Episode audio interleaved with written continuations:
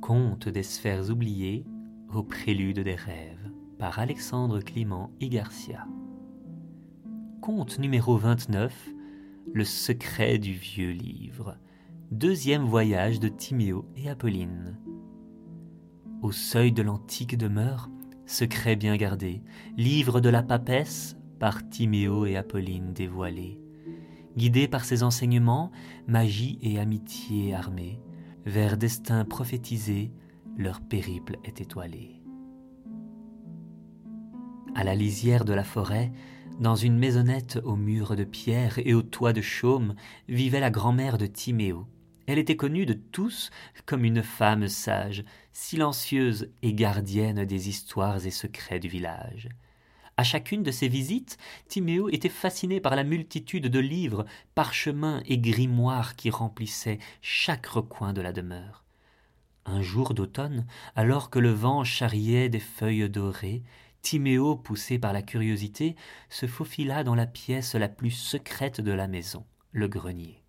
Il y découvrit, caché sous une épaisse couverture de poussière, un livre ancien à la couverture d'ébène orné d'une lourde serrure d'argent. Ses doigts frôlèrent délicatement la reliure, et il sentit un frisson parcourir son échine. Alors qu'il s'apprêtait à ouvrir le grimoire, Apolline fit irruption, attirée par la curiosité. Ensemble, ils réussirent à déverrouiller le livre. À l'intérieur, des pages remplies de symboles étranges, de formules magiques et de récits de mondes lointains les attendaient.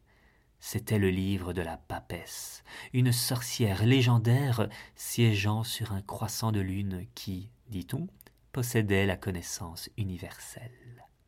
Captivés, les deux amis décidèrent d'étudier le livre en secret. Chaque soir, à la lueur des bougies, ils décryptaient les mystères que renfermait le grimoire. Ils apprirent des sorts, des incantations et des récits d'aventures fantastiques. Mais plus ils avançaient dans leur lecture, plus il réalisait que ce livre était bien plus qu'un simple recueil de contes et de formules. Il détenait un message, une quête qui leur était destinée. Pendant des mois, Timéo et Apolline, guidés par les enseignements de la papesse, perfectionnèrent leurs compétences. La magie de Timéo, autrefois maladroite, gagnait en puissance et en finesse. Apolline, elle, développait une intuition hors du commun, capable de ressentir les énergies et les intentions qui les entouraient. Cependant, un soir, alors que les étoiles brillaient d'une lumière étrangement vive, un passage de livre s'illumina d'une lueur dorée. Il parlait d'une prophétie, d'un garçon et d'une fille destinés à changer le cours du monde et à régner sur tout le royaume. Le livre révéla que leur destin était intimement lié à des artefacts en possession d'un cavalier et d'un valet.